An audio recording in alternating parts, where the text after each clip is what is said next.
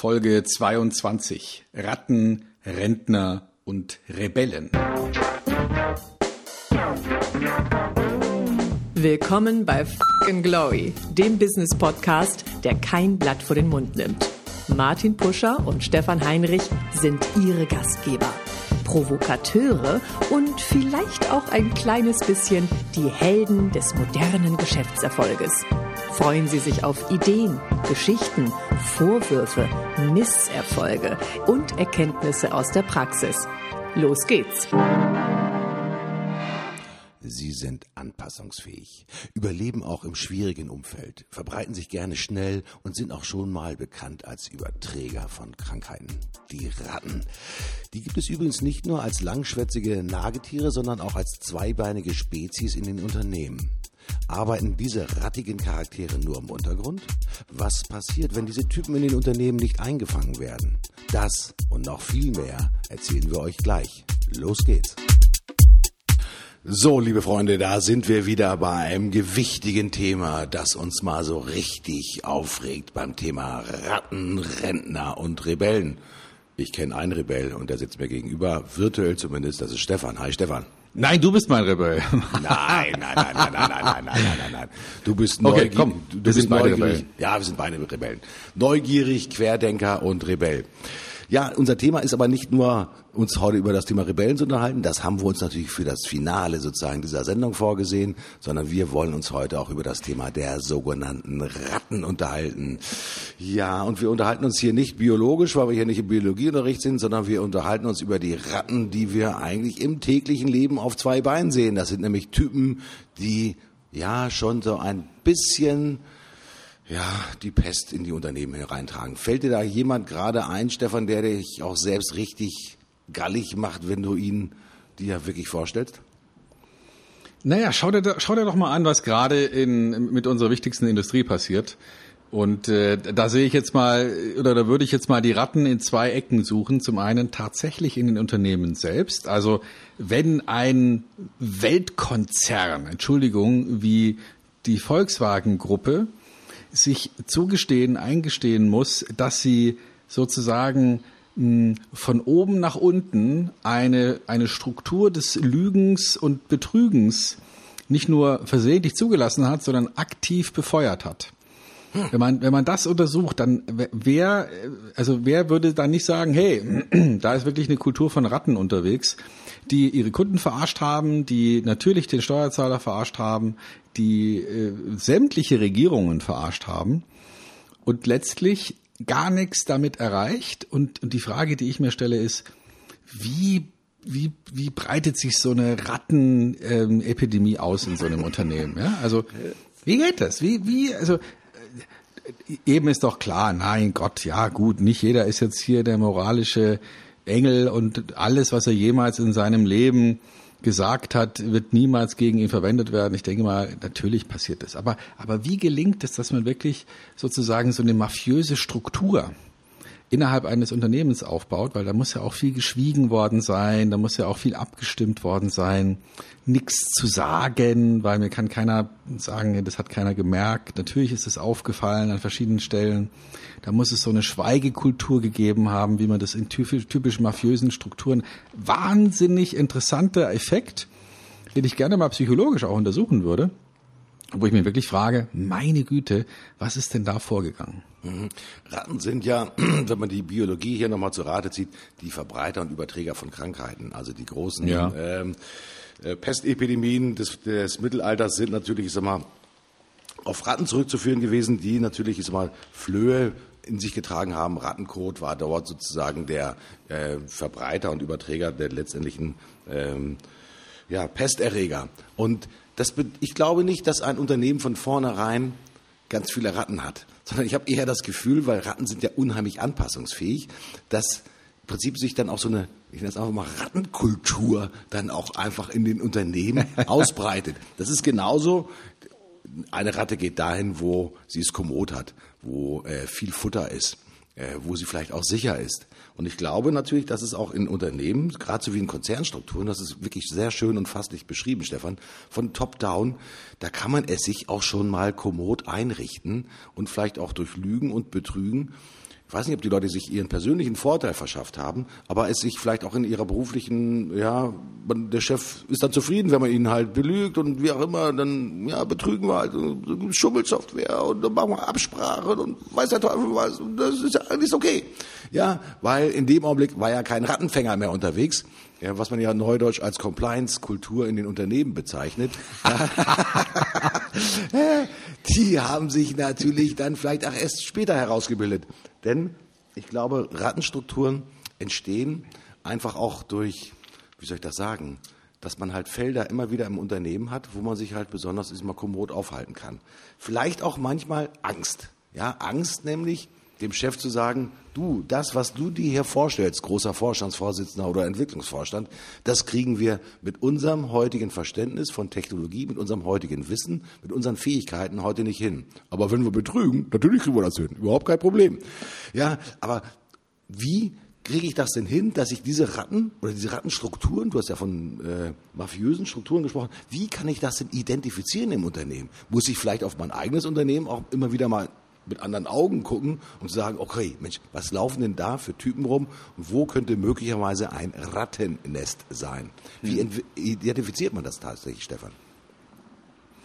Naja, also äh, ich denke, dass kleine Strukturen, die sich selber die Regeln geben, die agil sind, auch die Ratten sozusagen finden, offenlegen und auch irgendwie ans, an, an die Öffentlichkeit spülen. Ja, und dann vielleicht auch sich äh, der Ratten entledigen. Weil äh, weil in kleinen Strukturen, da gibt's sowas nicht. Ja, also da, wo man die Möglichkeit hat, sich zu wehren und wo man, wo man aussortieren kann, da, da, da haben die Ratten keine Chance. Ratten haben Chancen da, wo von oben nach unten eine Struktur durchdekliniert wird, wo man sozusagen nach oben Anpassung fährt und nach unten vielleicht ein bisschen Druck wo dann auch die Möglichkeit hat, vielleicht die Realität ein bisschen zu verbiegen und zu verändern. Und äh, also ich weiß nicht, ob du es mitgekriegt hast, aber jetzt ist die Diskussion ja, wer ist in Wirklichkeit schuld an, an der Dieselaffäre? Der Kunde. Oh, der Kunde. ja, der Kunde, der Kunde ist an allem schuld. Ja, weißt du warum?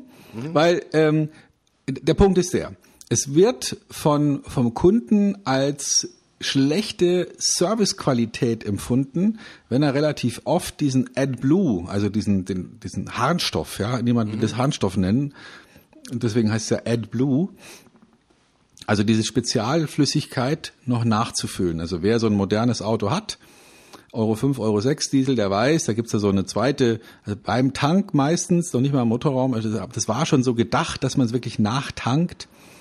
Unter der Tank Klappe ist noch eine zweite Öffnung, wo man AdBlue nachfüllt und das ist, ja, das kann man literweise, kiloweise an jeder Tankstelle kaufen, das füllt man da rein und dann ist wieder voll. Aber es wird als wenig, ähm, als geringe Servicequalität angeblich vom Kunden interpretiert, wenn man das oft nachfüllen muss. Und deswegen haben die, die Jungs von der Betrügerfraktion sich gedacht, also wir machen das so, wir schalten einfach die, die, das Zuspülen von diesem Wirkstoff schalten wir runter. Dadurch kann man mit einem kleineren von diesem Wirkstofftank arbeiten. Und es muss nicht nachgefüllt werden. Es reicht, wenn das in den Inspektionsintervallen nachgeführt wird. Mhm. Und das können wir aber nur, wenn wir sozusagen dieses Zuspülen dieses, dieses Wirkstoffes abschalten im normalen Straßenbetrieb und nur dann, wenn es geprüft wird, also auf dem Prüfstand, zuschalten. Mhm. Und die Kollegen in, Fra in äh, Stuttgart haben sich immer gewundert, Jetzt fahren hier die modernsten Dieselfahrzeuge der Welt durch die Gegend und unsere Feinstaubbelastung wird immer nicht geringer, sondern ganz im Gegenteil steigt immer weiter an. Ja, schon ein Wahnsinn. Ähm, wie viel Kriminelle also wir sind ja keine Staatsanwälte, wir sind auch keine Richter, wir sind auch keine Rechtsanwälte. Aber wie viel, wie viel Energie muss man dann aufwenden, äh, um sich tatsächlich als Ratte im Unternehmen tatsächlich, ich sag mal, nicht zu outen, sondern zu etablieren? Sind das dann Strukturen, die im Prinzip, ich sage mal, ge bewusst gefördert werden oder ist das eine Angstkultur? Ähm, wie, wie entsteht sowas? Ich glaube nicht, dass per se jeder Mensch ein Rattengehen hat. Natürlich wollen wir es alle kommod haben, mehr oder weniger, aber ist das sozusagen auch manchmal, ähm, weil man es dem Chef recht machen will, weil man es besonders ja, elegant machen will. Das Betrügen, elegantes Betrügen funktioniert ja immer. Was, was ist es, Stefan? Was macht dann die Leute sozusagen zu den sozusagen Ratten?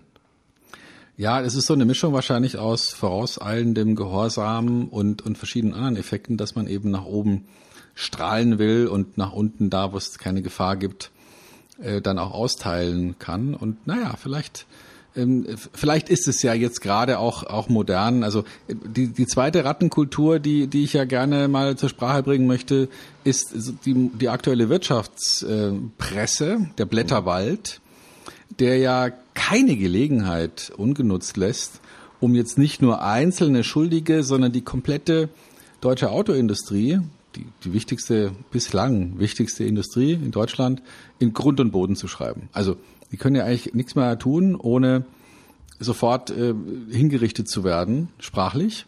Mhm. Und da stürzen sich auch sofort alle drauf. Ne? Also wir haben ja zum Beispiel auch einen ganz aktuellen Fall mit dem äh, Ministerpräsidenten in Niedersachsen, der ähm, ja seine Rede hat, äh, sagen wir es mal ganz neutral, nochmal hat nachvollziehen lassen, bevor er sie gehalten hat. Schön, schön, schön formuliert. Ja. Äh, die offizielle Meinung ist ja, um also gewisse Formulierungsunschärfen und juristische ähm, äh, Stolperstellen rauszutun. Ja, vielleicht mag das stimmen. Wer die Beteiligungsstruktur kennt, mh, hm, er mag versucht sein, dass er seinen Chef nochmal gefragt hat, ob er das denn darf. Mhm. Gut, beim Ministerpräsidenten Weil, da muss ich vielleicht eine Lanze für ihn brechen, der hat natürlich zwei Seelen in seiner Brust. Auf der einen Seite ist er der Öffentlichkeit verpflichtet als Landesvater der Niedersachsen, auf der anderen Seite ist er natürlich ordentliches Aufsichtsratsmitglied, weiß ich, ob er stellvertretend Aufsicht, das weiß ich gar nicht, von, äh, von der Volkswagen AG. Ich glaube 20 Prozent mhm. äh, Aktionärsan, also Aktienanteil des Landes Niedersachsen an diesem großen Automobilhersteller hat natürlich schon eine erhebliche Verantwortung. Eine Verantwortung für Arbeitsplätze, natürlich auch für die Dividende, die halt regelmäßig ausgeschüttet wird. Hm. Wenn da so zwei Seelen in einer Brust toben, ist es schon ganz schwierig, hier auch den richtigen Weg zu finden. Ich sage jetzt nicht unbedingt, dass man dadurch eine Ratte wird, aber ich glaube schon, dass man, ja, wie soll ich das sagen, es sich trotzdem kommod einrichten will. Ja, das eine tun und das andere nicht lassen. Und das sind natürlich immer schwierige Situationen, vor die auch diese Persönlichkeiten gestellt werden ich breche da eine kleine Lanze sozusagen, das hörst du schon so ein bisschen raus aus, aus äh, landesväterlicher Verbundenheit. Das Geile ist natürlich auch, wie sich die Presse darauf stürzt, dabei äh, ist dieses äh, dieser Fakt, dass er sich da abgestimmt hat mit dem Volkswagen, mit der Pressestelle, ja schon ein Thema, das auch innerhalb der, ich glaube, eine, einer Sitzung einer Wirtschaftsfraktion oder nicht, einer Wirtschaftsausschuss, so heißt das, glaube ich, das war natürlich den Parteien von den Grünen bekannt, den CDU-Leuten, den FDP-Leuten war es bekannt, dass sich der Ministerpräsident da abgestimmt hat. Das war zum damaligen Zeitpunkt überhaupt kein Thema. Kurioserweise wird das jetzt natürlich ein Thema, weil natürlich die ganze Affäre sich aufbauscht, ja, und riesengroße Wolkengebilde ja als drohendes Mahnmal über der Industrie auch tatsächlich äh, äh ausbildet. Und jetzt plötzlich natürlich haben wir auch die Situation, es ist durch einen glücklichen Umstand natürlich Wahlkampf. Und dass natürlich im Wahlkampf alles herbeigezogen wird, was natürlich die eigene Position stärkt und die des anderen schwächt.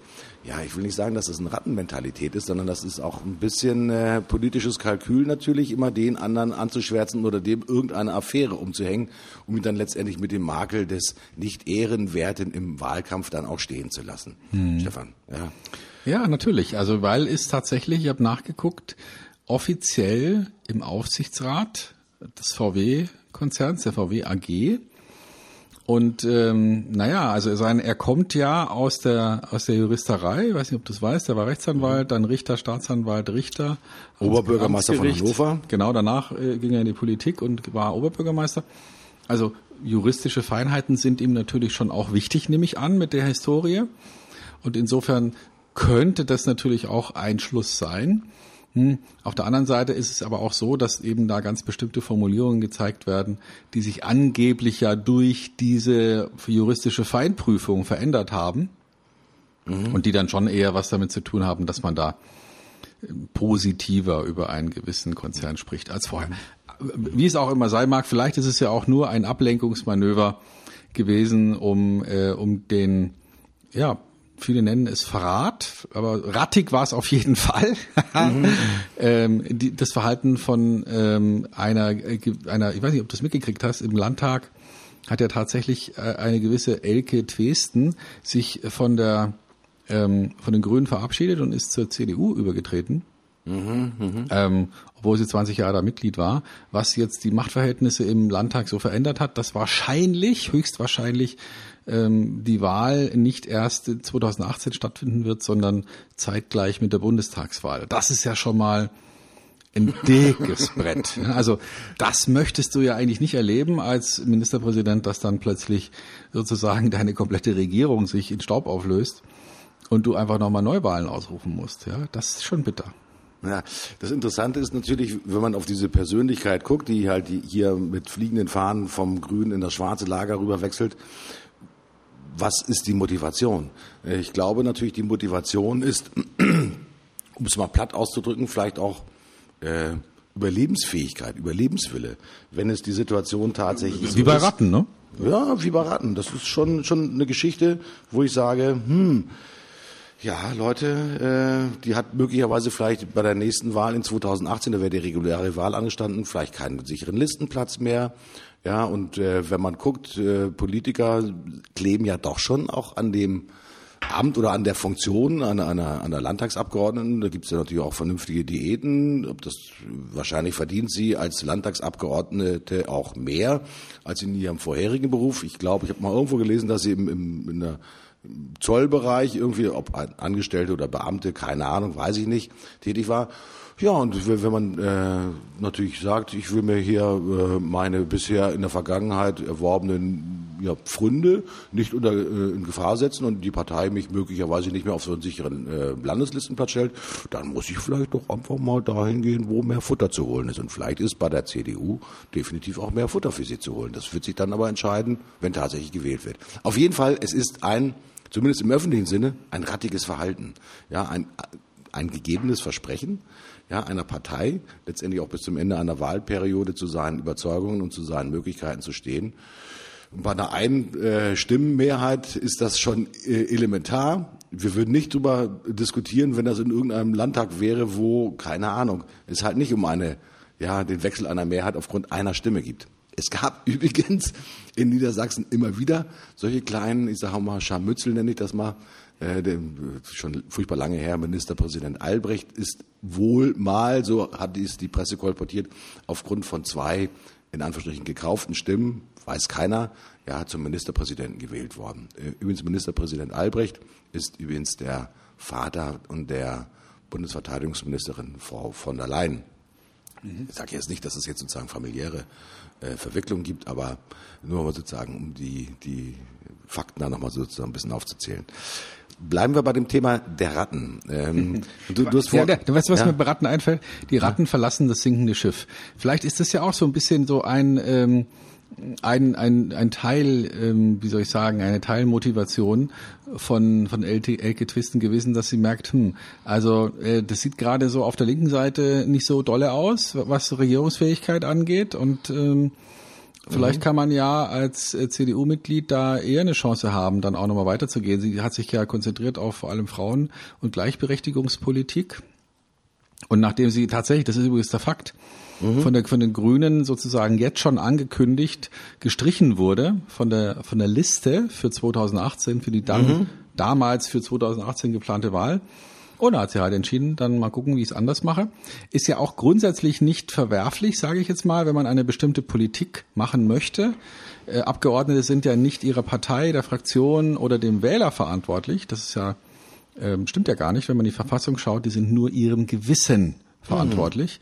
Mhm. Mhm. Und wenn sie eben jetzt in der Position ist und denkt, es ist eine gute Idee, die Politik der Gleichberechtigung fortzusetzen, und ich nutze jetzt die Gelegenheit, um das auch in Zukunft zu tun, ja, hey, ähm, das ist ja nur nur legitim. Und vielleicht, ja, die Ratten verlassen das sinkende Schiff. Ich meine, ich weiß nicht, ob du das mitgekriegt hast. Gerade eben ist es ja so, dass äh, vor kurzem ähm, der der Wahlleiter sozusagen, Martin Schulz der SPD, gefragt wurde, was ist denn los hier mit dem Umfragetief? Und hat er gesagt, die, der Wahlkampf hat noch gar nicht begonnen, weil die meisten Mitbürger sind im Urlaub. Hm? Weiß nicht genau, ob das nicht vielleicht eine heftige Fehleinschätzung ist.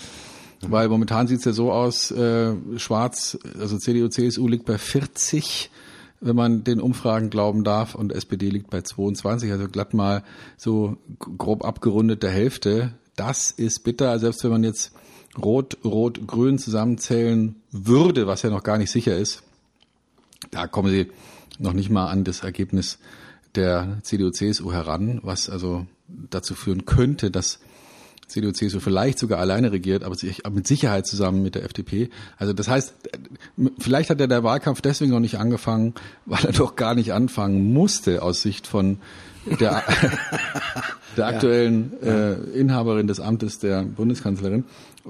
Ja, also vielleicht musste die noch gar nicht starten, ja. Also der alle stehen irgendwie lungern noch so rum am Startblock. Wahlkampf hat noch nicht angefangen, weil die anderen noch gar nicht fertig sind. Die sind noch gar nicht losgelaufen. Ist auch ein bisschen lustig, ja. Ja, äh, aber kurzer Schwenker nochmal zum Wahlkampf. Das zeigt sich aber auch in den, wenn man auf die äh, Landtagswahlen guckt, wenn man auch auf die Wahlen letztendlich mal in, in Großbritannien zum Beispiel guckt, äh, die Vorhersagefähigkeit von den äh, sogenannten Prognostikern, die sich halt mit der Wahlforschung beschäftigen, werden ja immer schlechter und werden ja immer ja, äh, unzutreffender. Mhm. Äh, niemand hat gedacht, dass es äh, eine Brexit-Entscheidung in, in, England geben würde. Und äh, Theresa May, als sie die Neuwahl gemacht hat, war ja des guten Glaubens, dass sie ihre Position, also ihre Mehrheitsposition deutlich ausbauen können. Was passiert ist, sie hat ihre Mehrheitsposition verloren. Mhm. Ähm, was die Kollegen äh, in, in NRW, ich glaube, eine Frau äh, Kraft, nicht mehr amtierende Ministerpräsidentin, hat sich, glaube ich, auch ein bisschen es zu einfach gemacht und gedacht, naja, Landesmutti, das kriege ich schon wieder hin. Ja, was sie mhm. hingekriegt hat, war eine mega Klatsche. Und so kann man natürlich Thorsten Albig oben in Schleswig-Holstein. Was für eine Geschichte. Ja, wer erfindet so etwas, aber das ist Realität geworden. Und da guckt man natürlich schon immer wieder hin. Unglaublich, unglaublich, unglaublich, unglaublich. Die haben vielleicht manchmal ein bisschen zu wenig Rattengehen gehabt, weil Überlebensfähigkeit heißt ja auch eine gewisse sozusagen Adaption. Weil ich mag dieses Bild, die Ratten verlassen das sinkende Schiff die Ratten verlassen natürlich das Schiff, bevor es gesunken ist. Also man erkennt natürlich auch Entwicklungen und Tendenzen im Sinne eines eigenen Frühwarnsystems, dass man sagt, okay, dieses Schiff ist nicht mehr zu retten, ich muss halt von, von Bord gehen. Und genauso ist es natürlich, wenn du Ministerpräsident bleiben willst, dann musst du natürlich auch vielleicht einfach Erkenntnisse nehmen dein Verhalten verändern und auch deine Artikulation verändern, um halt einen bestimmten ich sag mal, Modus zu erreichen, der dir halt es ermöglicht, wiedergewählt zu werden. Das haben die dann tatsächlich nicht gehabt. Ähm, ich habe einen Punkt noch im, im Hinterohr oder im Hinterkopf. Stefan, du hast geschrieben, äh, du hast gesagt, der Wirtschaftsblätterwald schreibt ja die, die Branche in Grund und Boden. Ist das so, weil die Lust an schlechten Nachrichten, das haben wir schon alles mal in den Sendungen besprochen, so, so übermächtig ist? Oder ist es sozusagen auch der Druck, alle stürzen sich auf diesen Futtertrog an Nachrichten der Dieselkrise, des, der Kartellkrise und so weiter und so fort und machen sich einfach gar nicht Gedanken darüber, was sie ja, populistisch in Anführungsstrichen anrichten über diesen Gedanken? Ist das auch ein bisschen sozusagen dieser Rattenherdentrieb, der dann auch die Journalie vereint?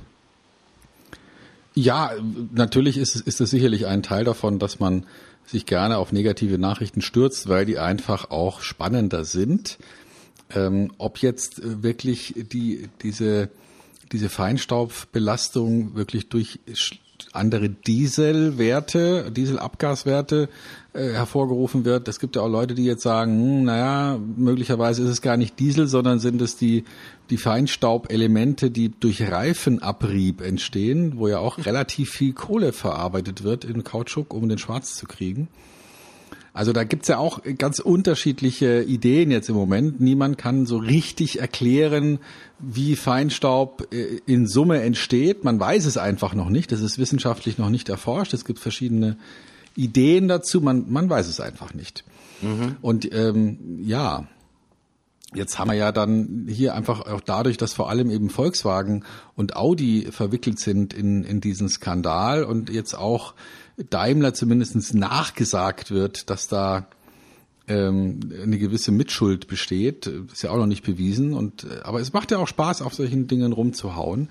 Vielleicht ist es aber auch ganz gut, dass, dass da so rattig gehandelt wird, denn möglicherweise hätte die, die vorherrschende Industrie in Deutschland, die Autoindustrie, es sonst nicht geschafft, wirklich jetzt noch den Startschuss zu hören für eine, für eine Veränderung für eine Reform, die einfach nötig ist in der Energiewirtschaft.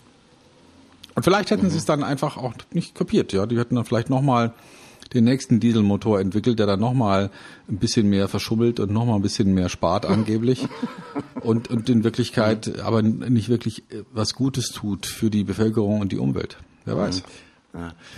Äh, ich muss lachen deswegen, weil beim Begriff Ratte äh, ich ein paar innere Bilder produziert habe. Das sind äh, Bilder von auch Kollegen, mit denen ich schon in meinem früheren Firmen mal zusammengearbeitet habe. Ähm, und ich habe mir selbst mal eine Definition dafür gegeben, woran erkennt man Ratten. Ratten erkennt man daran, dass sie, ich sage jetzt nicht unbedingt mega gut Golf spielen, das ist sicherlich eine ganz wichtige Tätigkeit. Man sollte Golf spielen können. Bin ich ja froh, dass ich nicht gut Golf spiele. Ja, also mal als Ratte sozusagen unterwegs. Das waren Kollegen, die immer ein riesengroßes Reisebudget hatten und die immer auf allen großen Veranstaltungen und Meetings unheimlich wichtig immer in der Nähe des Chefs gesehen wurden.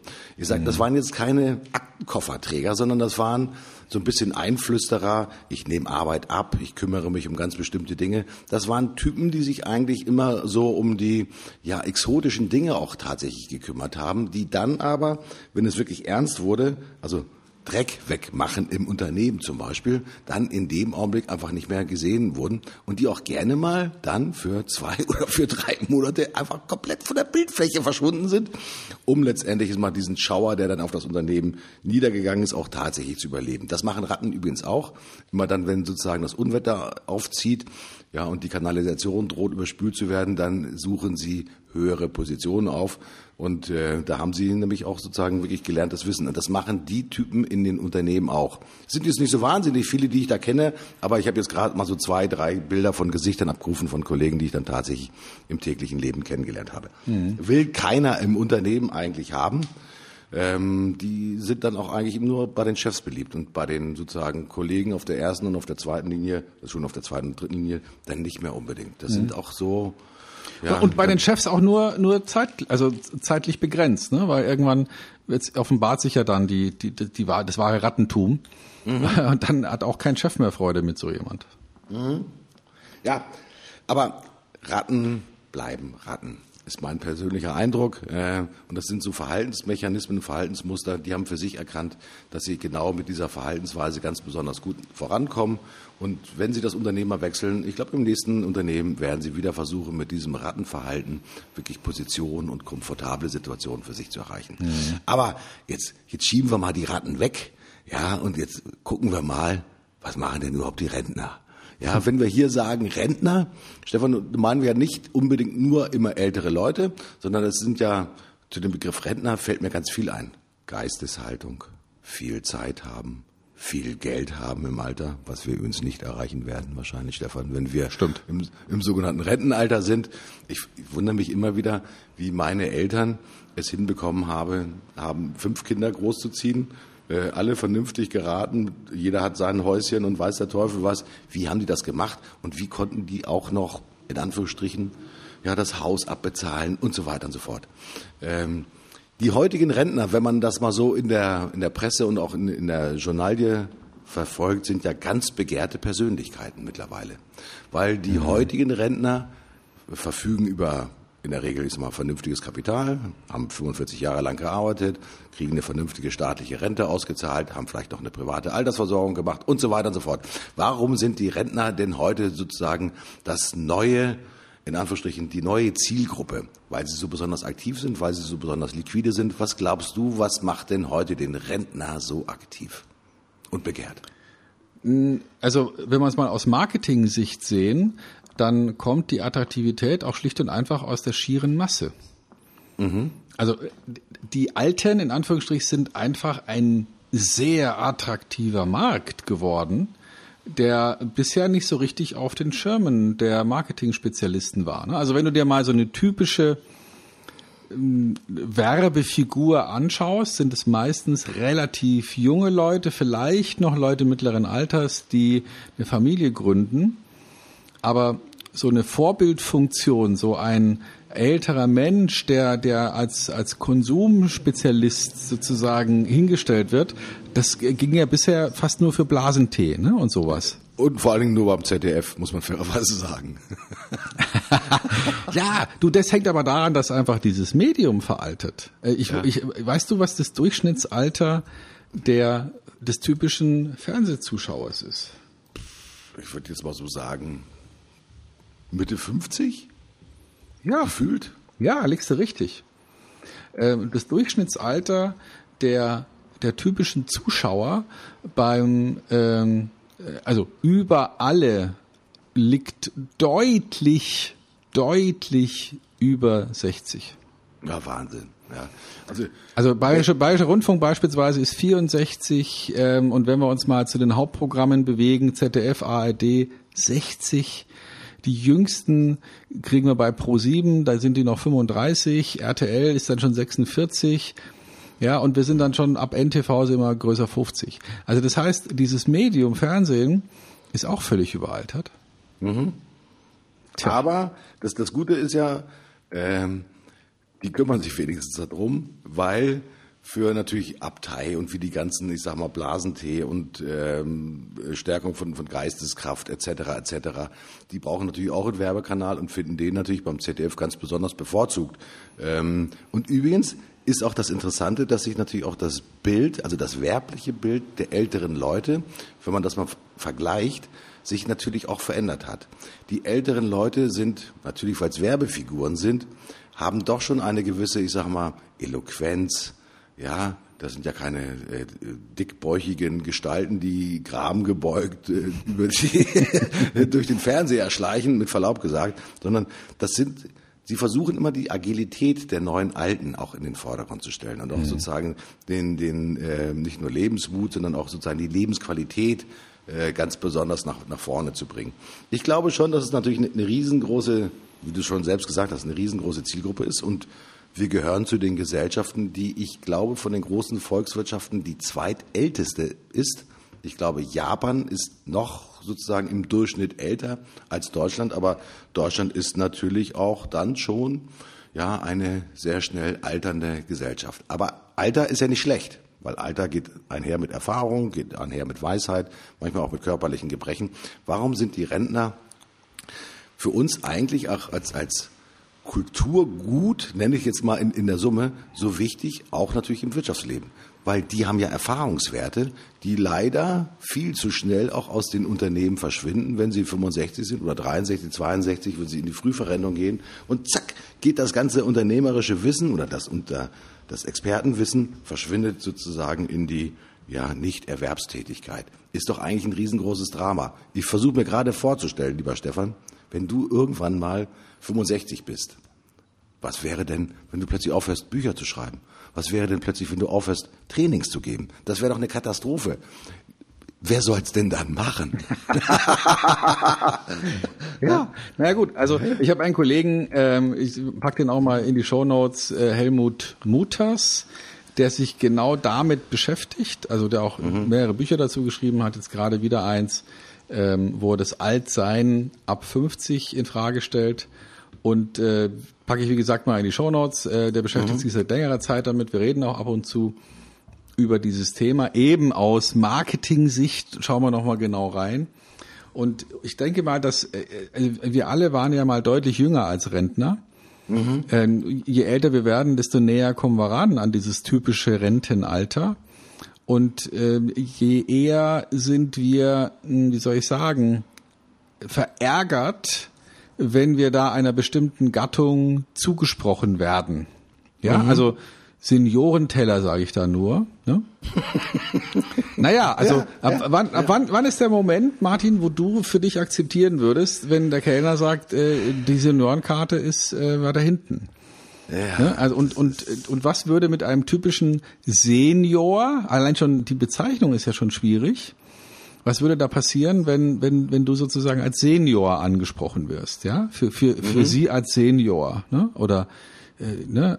machen wir auch kleine Portionen. Das ist ja schon fast, fast schon eine, eine Abwehrhaltung gegenüber bestimmten Konsumenten. Mhm. Und ich glaube fest daran, dass sich mit der Zeit ein Marketingbewusstsein herausbilden wird für diese Zielgruppe. Das gibt es heute noch nicht.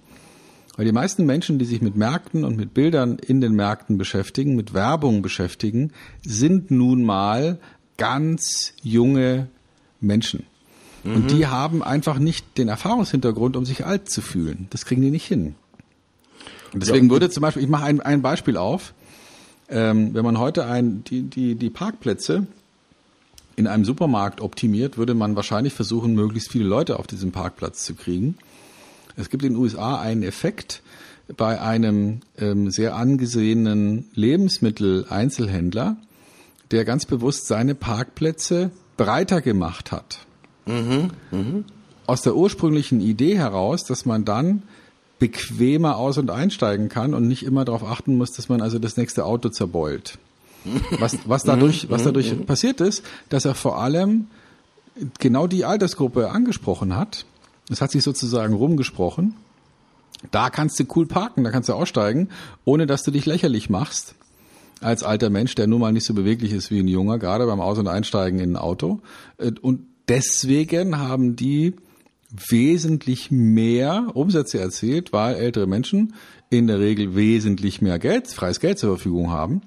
Zumindest und mehr, im Moment. Und mehr Zeit haben, es auszugeben. Mehr Zeit haben, es auszugeben, genau. Und deswegen dort wesentlich stärker konsumiert haben. Das ist etwas, was, was man einem 28-jährigen Marktstrategen noch nicht mal beibringen kann, weil der gar nicht auf diese Idee käme. Mhm. Das Interessante ist natürlich, wenn wir uns auf die technologische Entwicklung so mal auch noch damit stürzen, weitere Park, äh, breitere Parkplätze, unheimlich wichtig. Aber was passiert heute auch in, ich nenne es einfach mal altersbezogenen Apps? Ähm, die ganzen Apps, die wir sehen, äh, verlangen häufig von den Nutzern eine gewisse, ich sag mal, Feinfühligkeit auch in, in der Steuerung äh, dieser Apps. Was ich halt relativ selten sehe, ist, dass wir heute, also auch in, in der Werbung oder sozusagen in der konkreten Umsetzung, dass wir heute in Bezug auf die digitale Welt in Anführungsstrichen sozusagen altersgerechte, hört sich jetzt furchtbar bescheuert an, Apps sehen. Ja, ähm, meine Schwiegermutter ist, äh, ich glaube, 78. Ähm, die hat natürlich ein Smartphone. Ja, äh, was nutzt die? Ähm, aber die nutzt im Prinzip ist mal die Telefoniefunktion, vielleicht die WhatsApp-Funktion und so weiter und so fort. Aber es gibt doch viele andere nützliche Dinge, die natürlich bei einer ja, userzentrierten äh, Umsetzung natürlich auch für ältere Leute äh, angenehm werden. Das bedeutet natürlich vielleicht dickere Buttons, wie auch immer, eine einfachere Steuerung. Warum nicht? Ich, was ich wirklich sehe, und da teile ich deine These zu 110 Prozent, das sind natürlich die jungen Nerds, die natürlich auch aus ihrem eigenen Lebensgefühl natürlich ihre eigene Zielgruppe besonders gut verstehen und die natürlich auch vor Augen haben. Und demzufolge natürlich auch sagen, wenn die anderen so ähnlich ticken wie wir, dann müssen wir das auf diese Art und Weise machen. Als Beispiel. Ich glaube, dass wir da noch vor einer Welle stehen, die uns auch eine deutliche Ausdifferenzierung auch in diesem App-Markt geben wird. Ich glaube, das ist etwas, ähm, was wir noch gar nicht sehen in diesem Markt. Und ich glaube, wenn ich mich darauf konzentrieren würde, jetzt nur Apps umzusetzen für eine ältere Zielgruppe, wow, ich kann mir durchaus vorstellen, das könnte funktionieren. Mhm. Denn die Zielgruppe wird ja weiterleben, die Technologie schreitet weiter voran, äh, zunehmend mehr Leute interessieren sich letztendlich dafür, ob sie nun Drive Now nutzen, aber versuch bitte mal Drive Now, wenn du keine Ahnung schon 75 oder 78 bist, so genau zu steuern, wie das vielleicht an 25 oder an 45-Jährigen möglich ist. Ich glaube, da gibt es das Thema User Experience. Da müssen, glaube ich, noch ein paar echt Sachen nachgeholt werden. Also da glaube ich schon, dass da unsere Wirtschaft oder auch unser Marketing noch ein paar Überstunden machen muss, um möglichst schnell auch wirklich da dieses Lebensgefühl und dieses ja, äh, Verhalten und vielleicht manchmal auch die Eigenschaften der etwas älteren Kollegen da mit äh, in Betracht zu nehmen. Glaube ja. ich schon. Ja? Früher, früher war ja Rentner sein gleichbedeutend mit konservativ, trifft eh keine grundlegenden Entscheidungen mehr bezüglich vielleicht der Handelspartner, die er präferiert. Ja, wenn der 20 Jahre in dem Laden war, dann geht er da weiterhin rein. Das halte ich für eine große Fehleinschätzung. Ähm, die, die heute Alten sind wesentlich flexibler im Kopf als vielleicht die Generation derer Väter und Mütter mhm. und sind wesentlich eher bereit, auch grundlegende Entscheidungen zu treffen, die man vielleicht denen gar nicht zugetraut hätte. Ich mache ein Beispiel. Mein Vater ähm, ist inzwischen verstorben, aber er war ein in den letzten zehn Jahren seines Lebens ein begeisterter Golfspieler und übrigens auch mhm. ein sehr guter, ähm, also Single Handicap.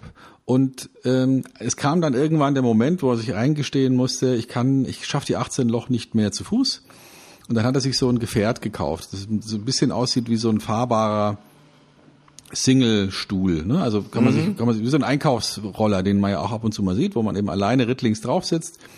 wie, wie ein bisschen so ein, ein, ein ja, so ein, so ein Roller mit hinten zwei Rädern, vorne ein Rad zum Lenken. Hinten drauf in dieser Fassung war dann eben äh, so eine Halterung, um da ein Golfkart drauf zu steuern.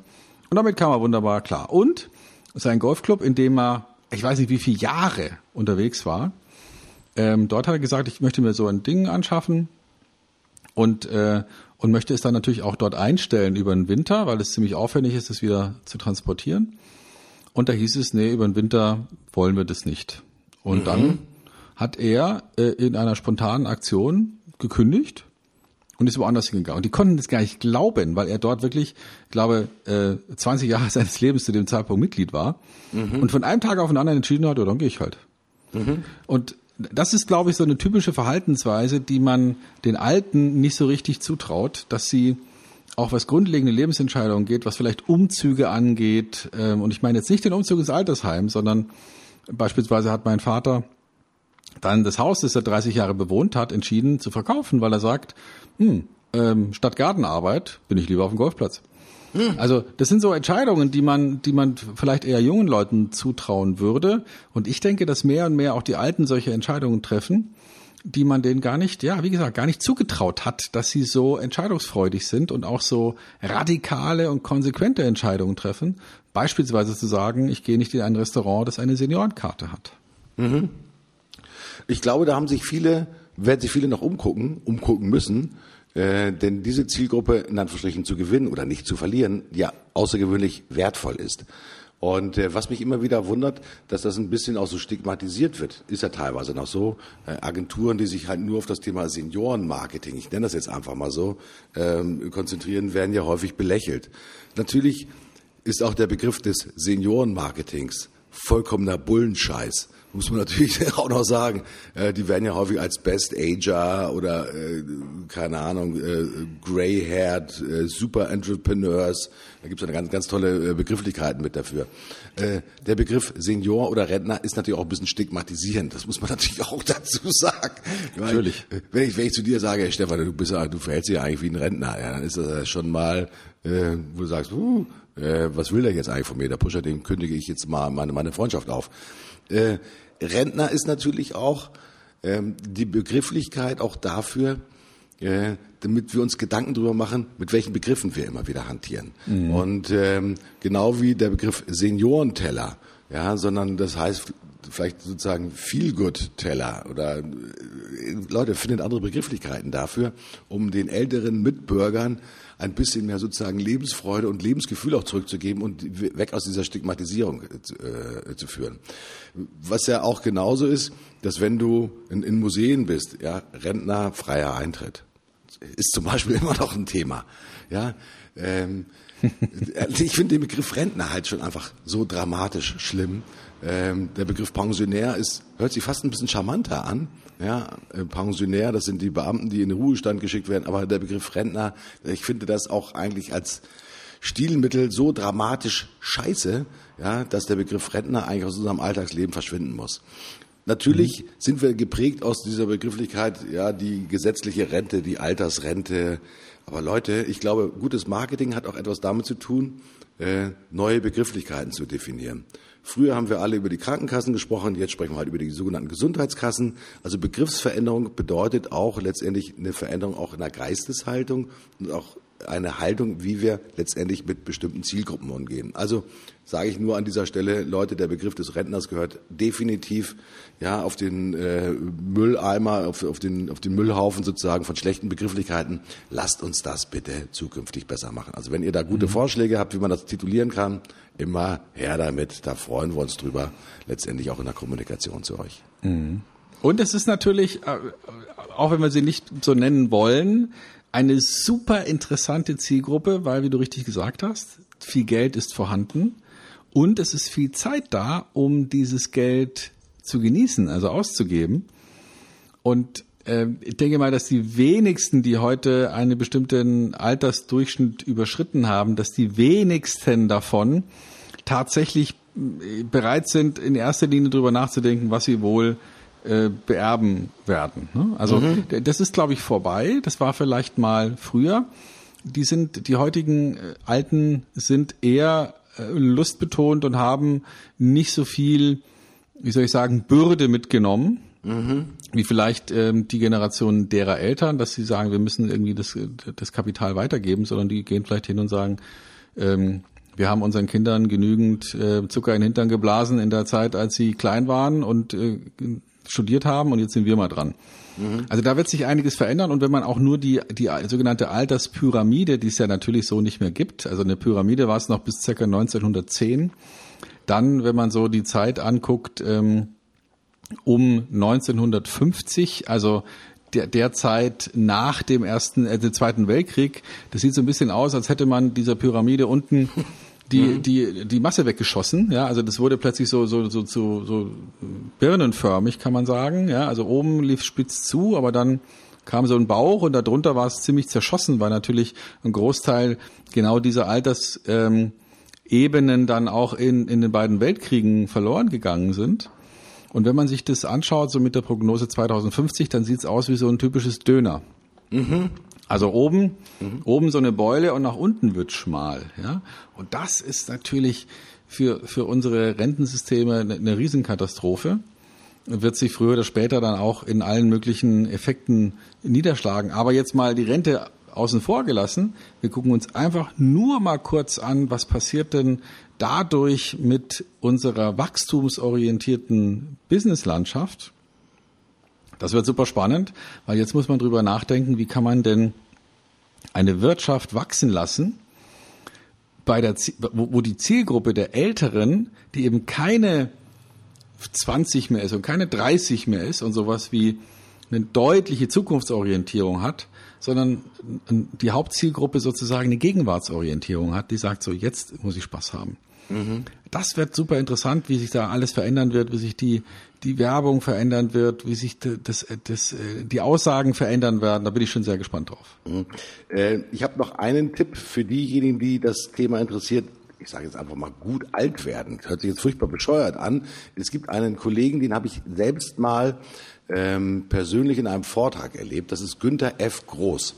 Äh, Günther F. Groß ist äh, unter anderem Publizist, der hat ein Buch geschrieben, das heißt, äh, lasst mich ganz kurz gucken, älter werden Sie, jung bleiben Sie, bewahren Sie Ihre Jugendlichkeit, ist erschienen, ich packe das mit in die Shownotes mit rein, aus dem Jahre 2013.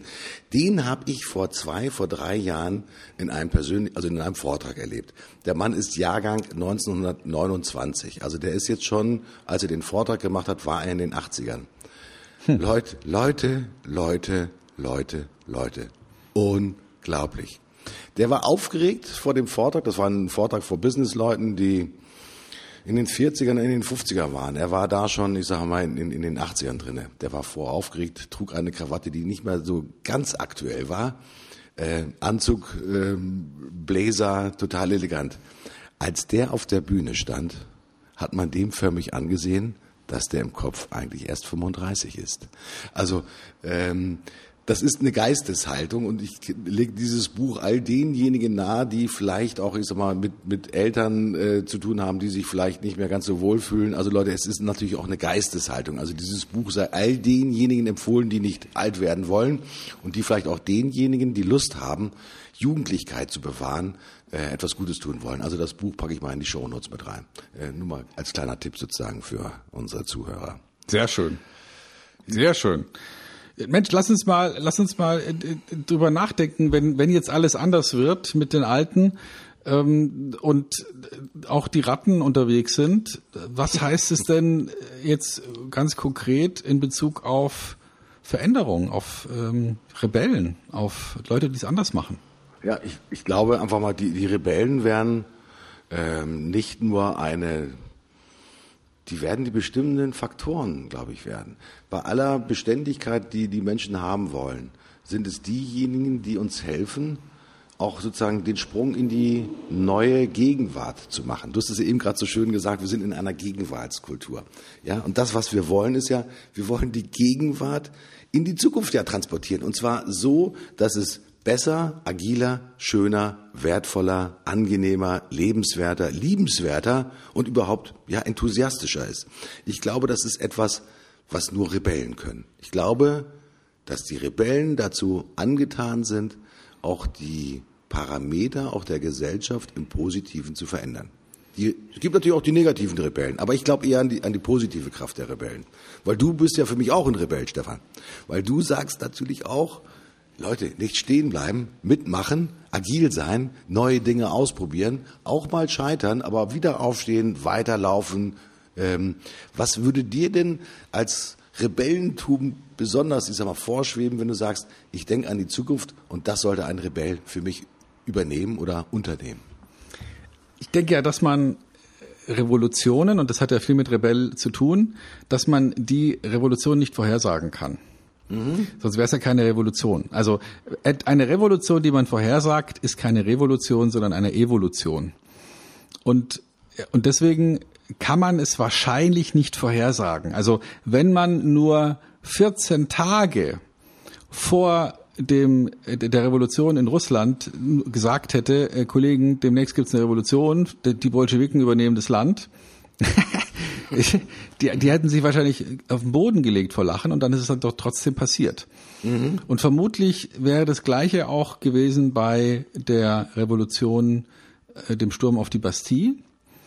Wenn damals jemand gesagt hätte, übrigens demnächst werden, werden die Köpfe der Könige von den ähm, von den Schlachtbänken rollen, äh, hätte wahrscheinlich nicht nur das Volk gelacht, sondern auch die, der Adel gelacht. Niemand hätte das gedacht. Ja, mhm. also dass es gebrodelt hat, ja, ähm, alles alles prima. Und aber in der Revolution kann man nicht vorhersagen. Deswegen misstraue ich Leuten, die die über die die Revolution sprechen, die kurz bevorsteht. Revolution kann man, glaube ich, nur retrospektiv betrachten. Und dann wird man feststellen, hätte es, hätte man denn es sehen können, dass es passiert? Ja, hätte man sehen können, aber ich denke nicht, dass eine Revolution rückwärts betrachtet der einzige mögliche Weg gewesen wäre, wie die Geschichte sich entwickelt. Vermöglicherweise würden mir da viele Historiker recht geben. Äh, ich habe äh, mich da auch beeinflussen lassen in dieser Geisteshaltung äh, von einem gewissen Harari, von dem ich schon mal gesprochen habe, mhm, damals mhm. im Zusammenhang mit Homo Deus, seinem neuesten Werk. Ich habe dann im Nachgang noch sein davor erschienenes Werk gelesen beziehungsweise als Hörbuch gehört und wo er auch nochmal sehr interessante Thesen zur Entwicklung der Menschheit aus der Vergangenheitsperspektive bringt. Und es ist wahrscheinlich wirklich so, dass Rebellen natürlich anstehen und die Fäuste erheben und und wir erinnern uns an die Occupy-Bewegung, ja, die, mhm. da, die entstanden ist. Aber hätte die jemand vorhergesagt, hätte man ihm nicht geglaubt. Deswegen denke ich nicht, dass man Rebellentum anders als retrospektiv erklären kann. Man kann nachher sagen, ja, es war, es ist so passiert, aber ich denke nicht, dass man es vorhersagen kann. Ähm, ja, ich bin da ein bisschen zögerlich, weil äh, der Rebell, ich habe gerade nochmal äh, Wikipedia nochmal befragt, wird ja als Aufständischer bezeichnet. Also als jemand, der sich mit den bestehenden Aspekten für nicht einverstanden erklärt, der eine Veränderung haben will. Das ist ja für mich sozusagen der positive Rebell, der sagt, das, was Status quo ist, das gefällt mir nicht Vielleicht mhm. setzt, äh, er stiftet vielleicht auch andere an, weil der Rebell wird auch in der Regel immer als derjenige ähm, gesehen, der nicht nur individueller Rebell ist, sondern der auch ja Mitmacher sucht, also der das Kollektiv auch tatsächlich äh bevorzugt, weil sonst hätte es die russische Revolution nicht gegeben, dann hätte es die französische Revolution nicht gegeben. Es ist ja nicht einer oben gewesen, der gesagt hat, ich mache jetzt mal alles anders, sondern er hat ja eine Bewegung ausgelöst. Ein Rebell hat für mich einen positiven äh, Aspekt. Das ist nämlich ja, etwas, absolut. Ja, etwas auslösen, ja, sich nicht mit dem Status quo, mit der Fortschreibung ist mal des Bestehenden, ich sage mal, äh, einverstanden erklären. Es bewusst auch anders angehen wollen, auch mal neue Ideen auszusprechen. Das können ja auch Politiker sein, die ein bisschen gegen den Strich gebürstet sind. Mir fällt da der Christian Lindner ein von, von der FDP, der auch gerne einfach mal Dinge ausspricht, die man eigentlich so als Politiker vielleicht gar nicht aussprechen dürfte oder was in der Vergangenheit gar nicht so war, sondern er spricht vielleicht auch manchmal das aus, nicht was sozusagen populistisch viele Leute meinen, sondern er bringt einfach mal einen neuen Gedankenaspekt mit rein. Und das ist auch schon ein Aspekt der Weiterentwicklung. Und in jedem Unternehmen muss es auch diesen ich sag mal, für mich ist es als Unternehmenslenker, ist es natürlich, wenn ich nur mit Rebellen zusammenarbeiten würde, dann würde ich den Laden natürlich sofort zumachen. Das wäre eine, das eine Katastrophe. Aber das, was man sich wünscht, ist natürlich auch derjenige, der einen selbst auch ein bisschen herausfordert. Der durch interessante Fragestellungen, der auch durch sagt, ich mache das mal anders und ich probiere das mal aus und auch so ein bisschen vorpreschend ist, der einem auch selbst immer wieder die, das Momentum der Bewegung auch aufzeigt. Rebell heißt für mich eine Bewegung initiieren. Äh, die Bewegung soll für uns alle positiver sein. Das soll mehr Nutzwert für alle, für Kunden, für Mitarbeiter, Angestellte, bla, etc. haben. Das ist für mich ein total positiver Begriff. Und es hat nichts unbedingt etwas mit einer Rebellion zu tun. Also den Rebellen, den als Charakterzug, den finde ich halt angenehm. Ähm, der wird uns beiden manchmal ja auch zugeschrieben, Stefan. Und äh, Leute hören uns einfach zu, weil wir ja. auch Dinge, ja, das ist auch, wir können auch Dinge, wir können Dinge in Bewegung setzen.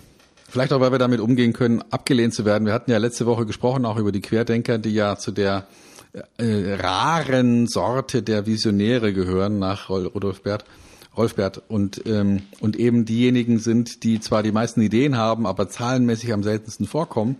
Vielleicht muss man ein bisschen auch Rebell sein, um um visionär zu sein, um, um Dinge neu zu denken, um, um äh, die Zukunft neu zu denken und sich da aufzulehnen gegen etwas, was einfach so weiterläuft, wie es halt so weiterläuft. Ja, mhm. kann ich kann ich mir sehr gut vorstellen. Und insofern, ja, ich habe es ja eingangs schon gesagt, du bist mein Rebell.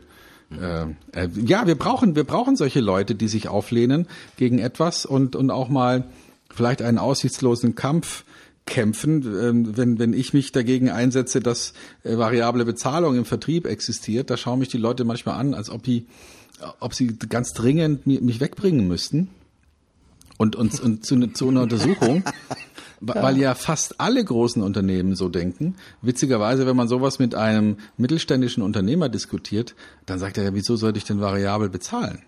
Mhm. Äh, das ist ja totaler Quatsch. Das ist ja völliger Unsinn. Äh, ich, die Leute kriegen das, was sie, was sie verdienen, äh, und das hat was zu tun mit Leistung, natürlich, aber es hat nichts damit zu tun, was kurzfristig geleistet wird. Und trotzdem, wenn du so eine, wenn du so eine Aussage kannst, du mal ausprobieren. Ich habe es mehrfach ausprobiert in einem großen Forum, wie zum Beispiel in dem Forum Vertrieb und Verkauf in Xing mit 120.000 Verkäufern. Wenn du da so eine, so eine Position rauswirfst und sagst, es wäre besser, wenn wir Verkäufer nicht variabel bezahlen würden, dann wirst du niedergebrüllt, ne? weil, weil eben die meisten völlig andere Auffassungen sind. Aber trotzdem brauchen wir, glaube ich, auch zwischendurch mal solche Impulse ähm, von, von Ideen, die gar nichts zu tun haben mit dem, was wir bisher gemacht haben weil es und dabei hilft, einfach Dinge auch nochmal neu zu denken. Und vielleicht ist es ja auch eine blöde Idee, die ich habe. Vielleicht wird es ja nie so kommen, aber wenigstens mal ja, das eigene Denken aufzurütteln und da sind, da sind Rebellen, wunderbar. Mhm. Ja. Und ein schönes Wort ist auch dazu der Impulsgeber, Stefan. Mhm. Also Rebellen müssen ja nicht diejenigen sein, die eine Rebellion anführen, aber die etwas in Bewegung setzen. Mhm. Das ist, glaube ich, ein ganz wichtiger Aspekt. Also wenn wir Rebellen verstehen als diejenigen, die Dinge konstatieren, die sie beschreiben können und dann letztendlich eine Bewegung veranlassen, äh, hoffentlich in der Regel zum, zum Besseren. Dann haben wir, glaube ich, alle gewonnen. Und in dem Sinne, glaube ich, brauchen wir auch ein paar mehr Rebellen in der Öffentlichkeit, die in Anführungsstrichen ja uns auch manchmal den Spiegel vorhalten und sagen, okay, äh, wir tun jetzt mal so, als ob, wenn wir unsere Zukunft gestalten könnten, unsere neue Gegenwart, ja, dann möchte ich gerne so eine neue Gegenwart haben. Mir ja. ist das viel zu selten äh, der Fall. Und ich habe vor kurzem mal in einer Analyse gesehen, wie viele äh, Institutionen von Hochschulen und Universitäten, also aus dem Bildungsbetrieb, sich halt mit der Vergangenheitsforschung beschäftigen. Also äh, Historie, mittlere Historie, Altertum und so weiter und so fort. Und wie viele dieser äh, öffentlichen Institutionen, Hochschulen und Universitäten sich mit der Zukunft beschäftigen. Das sind halt eher gegen Null gehend. Es gibt natürlich Zukunftsforschungsinstitute, die es gibt ja Zukunftsforscher, aber die forschen dann halt nicht an Universitäten. Aber ich glaube, dass halt was unheimlich wichtig ist, dass wir unseren Generationen, das passt auch zum Thema der Rentner, den zukünftigen Rentnern etwas mitgeben müssen, wie wir denn so tun können, wie wir die Zukunft gestalten können. So tun, als ob, das ist so mein, mein, mein Lieblingswort, das ich gerne benutze, um auch mir selbst meine eigene Zukunft vorzustellen. Ich tue so, als ob ich schon in der Zukunft lebe und jetzt gucke ich mir an, wie ich da hinkomme. Also auch das ist ein bisschen sozusagen sozusagen Rebellen lernen. Aber man muss es auch lernen, Rebell zu werden.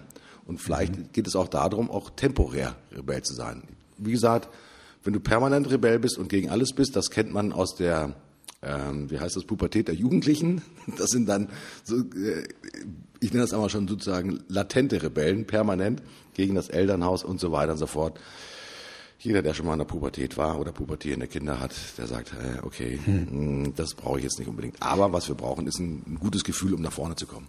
Und durch solche rebellischen Impulse wird ja auch immer, nicht immer nur Positives ausgelöst. Ne? Also mhm. jede, jede Rebellion hat normalerweise Tote. Ja, also selbst so etwas harmloses aus heutiger Sicht wie ein sogenannter ähm, klassischer Roman, die Leiden des jungen Werthers von einem, von einem gewissen Goethe. Wir erinnern uns. Was, heut, was heute kaum noch diskutiert wird, ist, dass äh, bei Erscheinen des Romans die Selbstmordquote bei jungen Männern sich, ich glaube, verzehnfacht hat. Mhm, mh, ja, also, also ein, eine Geisteshaltung, nämlich sich selbst aus dem Leben zu nehmen, die es vorher so gut wie nicht gab, wurde plötzlich salonfähig gemacht durch, durch so einen Roman. Natürlich ist es in gewisser Weise eine, eine Rebellion gewesen, so einen Roman zu schreiben. Ähm, Entschuldigung, es war, wir reden hier über Ende des, des 18. Jahrhunderts, also 1770, 75, 78 rum, wo es ja eh schon schwierig genug war, am Leben zu bleiben, ja, und jetzt kommt einer auf die Idee, sich umzubringen. ja, total verrückt. Aber ist halt geschrieben worden und hat etwas ausgelöst. Ja, ich sag mal, äh, das Manifest ja, von äh, Karl Marx äh, hat natürlich auch etwas ausgelöst und sag mal, wer die Geschichte des Kommunismus verfolgt, ist das natürlich eine der Entschuldigung, mordrützigsten gesellschaftlichen Entwicklungen gewesen, die wir jemals auf diesem Planeten gesehen haben. Mhm. Ähm, möchte ich jetzt nicht, nicht andere kleinreden, aber ich glaube in Summe, wenn man sich das äh, sieht, wie viele zu Zeiten des Stalinismus, der sozusagen persönlichkeitsorientierten kommunistischen äh, Doktrin, äh, dem zum Opfer gefallen sind, das ist wirklich schon eine ganze Menge. Also, ja, und, und, und ja. also selbst bei, bei so kleinen Revolutionen wie ähm, der Reform der christlichen Kirche. Wir erinnern uns, da gab es also ne, dann gewisse Auseinandersetzungen und vielleicht hat jemand schon mal was gehört von der Bartholomäusnacht. Mhm. Äh, einfach nur mal, um das in Zahlen darzustellen. An diesem Tag haben die Christen sich gegenseitig in einer Zahl ermordet. An diesem Tag mhm. der, der weit, weit, weit, weit mehr Todesopfer gefordert hat, als die komplette Christenverfolgung zu Zeiten der, der, des Römischen Reichs. Wahnsinn. so, und wenn man, das, wenn man das mal so in Dimension zieht, Rebellion bedeutet meistens, dass nicht, dass nachher nicht mehr alle leben. Ah, ja, ja also das muss man auch mitsehen. Wahnsinn. Wie gesagt, ich habe eine, eine sehr positivistische Betrachtung äh, des, des Rebellentums ähm, und äh, werde auch versuchen, die, die Opfer möglichst, möglichst gering zu halten. ja, ja. Martin, wir haben die Stunde rum. Lass uns, äh, lass uns äh, ein, ein Ende finden. Lass uns vielleicht nochmal über die Woche reden. Was war bei dir, äh, oder ich fange ich fange mal selber an. Ähm, ich habe etwas erlebt. Ich bin ja nun vor einigen Jahren, 2013, ähm, nach Trier gezogen und war vorher eher so im süddeutschen Raum unterwegs und habe jetzt Besuch bekommen von einem Kumpel, einem lieben Kumpel, Du magst ihn kennen, äh, der Dr. Glogauer. Mhm. Und, äh, und wir haben, ich habe eine Stadtführung gemacht. Ich habe eine Stadtführung in Trier gemacht.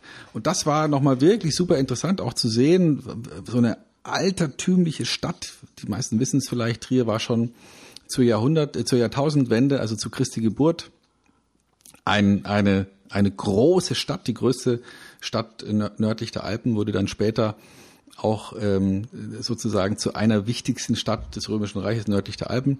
Und wir haben da die Stadt äh, uns erarbeitet und wir haben verschiedene Ausstellungen angeschaut und die alten, alten Steine angeschaut und die Entwicklung der Stadt. Und es war wunderschön, darüber zu reden und mal eine Stadt, in der man wohnt, in der man lebt, wo man hingezogen ist, nochmal so grundsätzlich sich zu arbeiten. Das war wirklich ein ganz tolles Erlebnis. Mhm. Kann ich sehr gut nachvollziehen. Ich kenne Trier nicht so gut wie du als Stadtführer. Ich hoffe, dass ich demnächst nochmal in die Gelegenheit komme, dass du mich als Stadtführer nochmal rund sehr um gerne. Trier führst. Ähm, ein gutes Erlebnis, das ich hatte, ist Kundenfreundlichkeit, immer wieder. Äh, die Reparatur einer Kaffeemaschine kann ja zweier Dinge auslösen. Äh, einmal den Verzicht, weil man halt nicht mehr sozusagen aus der liebgewonnenen Kaffeemaschine seinen Kaffee zieht, sondern sich dann den Kaffee selbst aufbrühen muss. Das andere ist aber auch sozusagen die, die Freundlichkeit und die Fähigkeit, äh, jemanden ein gutes Gefühl zu geben, wenn er seine Kaffeemaschine zur Reparatur bringt. Nämlich, indem ihm eine Ersatzmaschine angeboten wird. Mhm. Weil das ist natürlich ein ganz großes Ding, wenn man tatsächlich seinen liebgewonnenen Automaten auch gerade in der Firma plötzlich mal entbehren muss und die äh, Firma sagt, Leute, wir geben euch eine Ersatzmaschine mit, damit ihr für die Dauer der Reparatur hier nach wie vor in bewährter Art und Weise diesen Kaffee genießen könnt. Finde ich einen ganz tollen Service. Sage jetzt nicht, von wem das kommt, aber wünsche ich mir auch. Äh, denn ich habe auch gleichzeitig ein negatives Erlebnis gehabt. Es geht nämlich auch bei Autohäusern, nämlich genau andersrum, dass du für mich, wenn du in, im Servicebereich, ich sag mal, zu normalen Garantiebedingungen dein Auto abgeben musst äh, und für ein ganzes, für einen ganzen Tag, manchmal sogar für zwei Tage auf das Auto verzichten musst und du dich vielleicht auch noch in so einer Battle-Situation wiederfindest, dass man dir ein Auto, ein Leihauto anbietet. Finde ich eine riesengroße Scheiße, passt eigentlich auch äh, in das Thema der Automobilindustrie rein. Leute, da habt ihr noch richtig viel zu arbeiten. Das war Good Thing und Bad Thing. Also es geht so und es geht so. Ja, bei mir ist auch Yin und Yang. Also ich habe auch äh, genau aus der gleichen Situation Trier, Rundgang, äh, Diskussionen dazu festgestellt. Ähm, wie kann man es denn so verkacken? Also als als Stadt, weil die meisten Menschen waren noch nie in Trier. Die meisten Menschen kennen Trier als Tourist nicht. Die meisten Menschen haben schon mal gehört irgendwas über Trier, aber aber die älteste Stadt nördlich der Alpen, eine der größten Städte des Altertums, äh, infrastrukturell sowas von abgeschnitten. Es fährt kein einziger ICE nach Trier. ähm, wenn man, wenn man beispielsweise sich die Reise München-Trier anschaut, man ist in drei Stunden in Mannheim mit dem Zug und braucht dann nochmal dreieinhalb Stunden für die restlichen 130 Kilometer. Also das Trier hat sich, hat sich, was die Infrastruktur angeht, was die Bekanntheit angeht, was das Stadtmarketing angeht, sowas von ins Ausgeschossen und ich frage mich wirklich, wie kann man, wie kann man sowas machen? Wir haben mit, mit vielen Leuten diskutiert. Ähm, in dem Zusammenhang haben dann mal hier beim Restaurant mit dem Kellner gesprochen oder mit anderen Leuten, die uns begegnet sind. Und die meisten sagen, ja, ähm, Trier ist ja eigentlich weg. Also Trier ist ab, abgemeldet. Mhm. Und das ist etwas, was ich nicht verstehe, wie man es aus so einer historischen Bedeutung ähm, und einem einer zentralen politischen Situation sich äh, Schritt für Schritt auch in der heutigen Zeit ins Abseits manövriert, weil noch bis vor fünf Jahren ist ein ICE hierher gefahren und tatsächlich auch wieder abgefahren jeden Tag Richtung Berlin und das gibt's jetzt nicht mehr. Und man fragt sich, wer hat's verbockt? Äh, hast du schon jemanden ausgemacht, wer es verbockt noch nicht. hat? Nein, noch nicht. Aber Kommt wenn du ihn ausfindig gemacht hast, dann, dann sagen wir es natürlich auch öffentlich, wer es verbockt hat. Ja, da freue ich mich, jetzt, freue mich jetzt schon drauf. Ja, die Zeit läuft so schnell, liebe Freunde. Ja, das war Rattenrentner und Rebellen. Ich sage, mir hat's wieder mal riesengroßen Spaß gemacht. Stefan, jedes Mal eine riesengroße Freude und natürlich auch euch etwas zu erzählen. Liebe Zuhörer, ich bin raus und sage Tschüss, bis zum nächsten Mal. Euer Martin Puscher. Ja, wir können auch nicht ganz rausgehen, wir müssen noch ein bisschen kreativ sein mal kurz. Oh. Wir, wir müssen ja noch mal kurz überlegen, äh, was machen wir bei S? Also vielleicht, ah, hast du eine Idee? Hast du, hast du eine? Ähm, ich, also das ist jetzt nicht, nicht zitierfähig, das nehmen wir auch nicht Sackgesichter. ich, ich, also ich notiere es mal am Rande. Vielleicht, ja. vielleicht finden wir ja noch ein besseres. Ja. Äh, aber Sackgesicht ist schon ein schöner Begriff, ja. Sackgesicht. Ja. Wunderbar. Äh, für mich ist äh, Supermänner ein geiles mhm. Thema. Also Superstar, Superman. Ähm, ja, Superman finde ich gut. Ähm, ja, nehmen wir doch Superstars. Ja, super, toll. Ne? Mhm. Was, was haben wir noch zu S? Schlitzohren. Schlitzohren passt super gut zu den Supermännern. Äh, Glaube ich schon, dass da auch eine gewisse Kombination zu finden ist. Und als drittes, äh, ich weiß nicht, dürfen wir das aus öffentlichen Gründen sagen? Ich würde Sex gerne nehmen. Ja, lass uns was anderes finden, weil äh, fuck, fuck schmeiß, schmeiß Facebook raus. ist, ist, ist leider nicht machbar. Aber, aber, aber vielleicht, ähm, ja, wir haben jetzt Superstars, wir haben äh, Schlitzohren und vielleicht nehmen wir noch sowas wie, äh, was fällt mir denn ein? Vielleicht ähm, Schleimspur. Nein. Schleimspur. Äh, ja, doch, ne, nehmen wir doch Schleimspuren. Das ist ein geiler Titel. Also Superstars, Schlitzohren und Schleimspuren. Ja, Leute, das wird äh, freudig. Da fällt uns mit Sicherheit was ein. Also wie gesagt, ich sag's nochmal. Riesengroße Freude. Tschüss, bis zum nächsten Mal. Euer Martin Puscher. Ich bin auch weg. Ich freue mich auf nächste Woche. Dann mit den Superstars, Schlitzohren und der einen oder anderen Schleimspur. Viel Spaß bis dahin. Und ich bin auch raus. Stefan Heinrich sagt Tschüss.